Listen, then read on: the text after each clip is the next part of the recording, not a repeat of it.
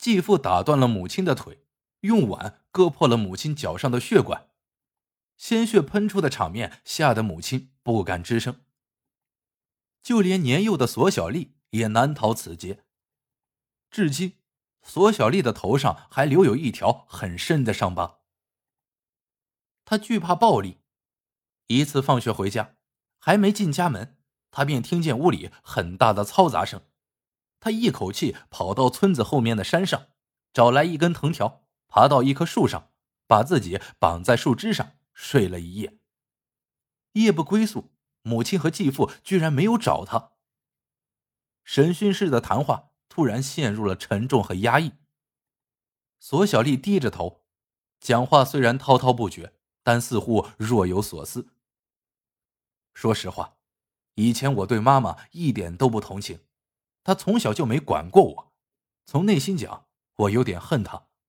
但是后来，当我有了孩子的时候，我才理解我妈妈。为了我们姐妹三个所吃的那种苦。十三岁时，虽然内心很不情愿，索小丽还是和村子里一个男子订婚了。此后不久，她们姐妹三人就跟着母亲离开了冷水川下村，过上另外一种生活，就连继父也不知道他们去了哪里。对于索小丽的印象，村民们总停留在爱穿花花绿绿的衣服，爱打扮。和别的女孩子没什么不同的印象上，他的叙述突然停了下来。索小丽不愿提及母女四人来到潼关以后如何生活。他说：“就像歌词里所写，酸甜苦辣尝过，人间冷暖看过，江湖的路上身不由己。”而这些，对于只有十四五岁的他来说，来的过早了些。在同龄的孩子还在学校读书时，她成了舞厅的一名小姐。在她眼里，周围的世界早已变成有钱当老大，没钱难过活。就算是看不惯我，又能如何的惨淡境地？但她还是觉得日子挺快乐，至少不用面对继父的暴力了。她说：“能吃饱肚子就好。”杀死男友后，索小丽逃到西安。在那里，她开过餐馆、美容院，卖过服装，开过出租车，有当小老板的经历。更多的时候是给别人打工，但都不怎么顺利。要说那时心里没事，那是骗人的。索小丽说，他喜欢开出租车，只有开车的时候最快乐。但他开出租车的经历也只持续了两个月，原因是出过两次事故。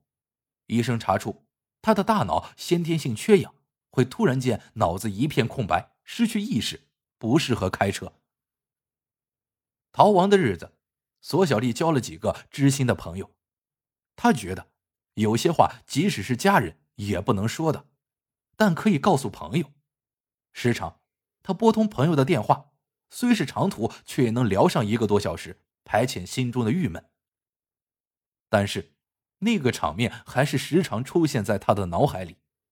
他拼命的看小说，他最喜欢看武侠小说，尤其是金庸的，几乎全看了。我不喜欢看电视剧，比较喜欢看书。每次看的时候，我好像完全投入进去了，是书中的一个人物，体会到他们的悲欢离合、喜怒哀乐。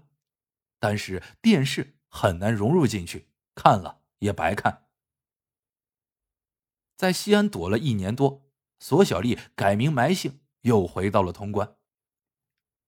在潼关，她结识了赵某。赵某是湖南某监狱的一名狱警。那年头，公务员流行下海，他向单位请了长假，来潼关收购金渣。实际上，赵某在湖南已有妻室，还生养了一个女儿。后来，两人离了婚。大约一九九九年年底。索小丽被赵某带回湖南同居。二零零二年四月，索小丽怀有身孕，随后他们结婚，不久便生下一个男孩。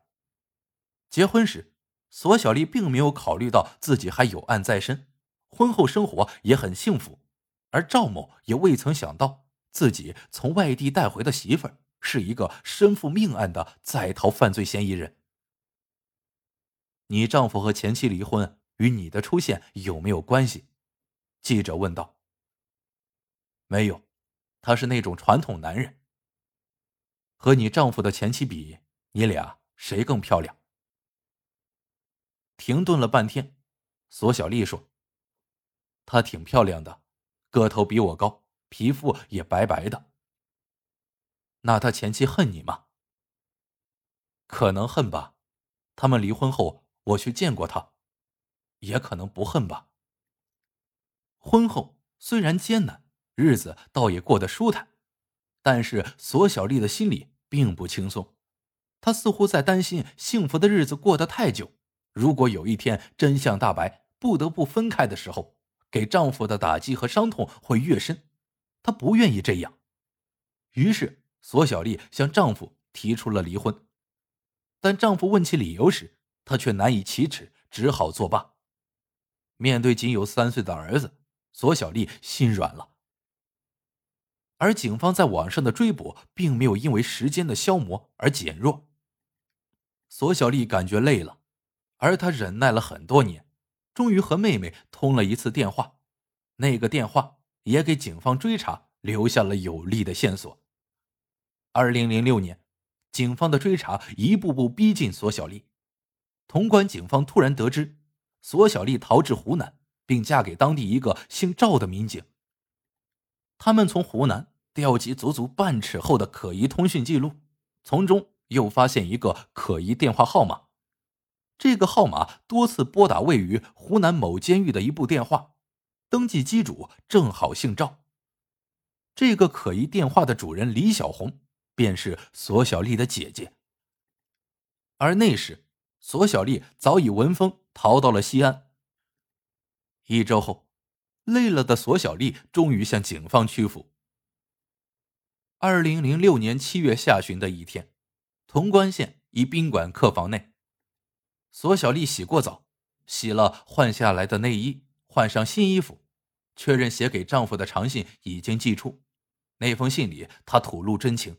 诉说了自己当初隐瞒逃犯身份的实情，希望丈夫能够原谅。而后，她将一瓶二百八十克的三九一一喝下，也就是农药，并拨通了警方的电话，气息微弱。我杀人了，我要自首。随即挂断了电话。警方到时，索小丽已经昏迷。喝药那一刻，她啥也没想，只觉得太累了。想静静的死去，他也不想逃避。如果我要是逃避的话，我可以把手机扔掉，不和任何人联系，用个假名字，警察还是找不到我的。但是我没有那样做，我是觉得累了。但是索小丽没有死，住院抢救期间，身为狱警的丈夫赵某来到了她的病床前，当着民警的面劝她说。不要做傻事，我等你出来。事后想起这些话，索小丽流露出难以言表的感动。此后，她和丈夫通过一次电话。对不起，这么多年没坦白实情。藏在心里多年的一句话终于说了出来，她突然觉得如释重负。开庭审判那一天，你希望丈夫来吗？我很矛盾，还是不希望让他来，毕竟这个事情跟他没关系，我不想因为这个事情给他带来麻烦。他不是说要等你吗？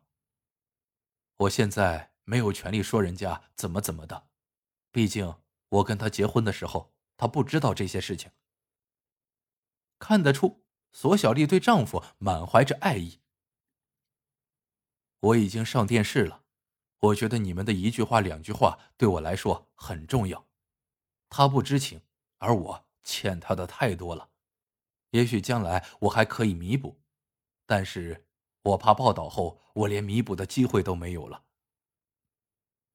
在看守所的日子没有自由，但索小丽觉得心情舒畅。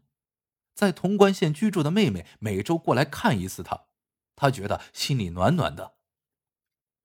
小时候没觉得，这么多年没联系，他突然对我这么好，真的很难受。也许是亲人们迟到的爱在温暖着他，索小丽开始悔过，可是，一切都已经太迟了。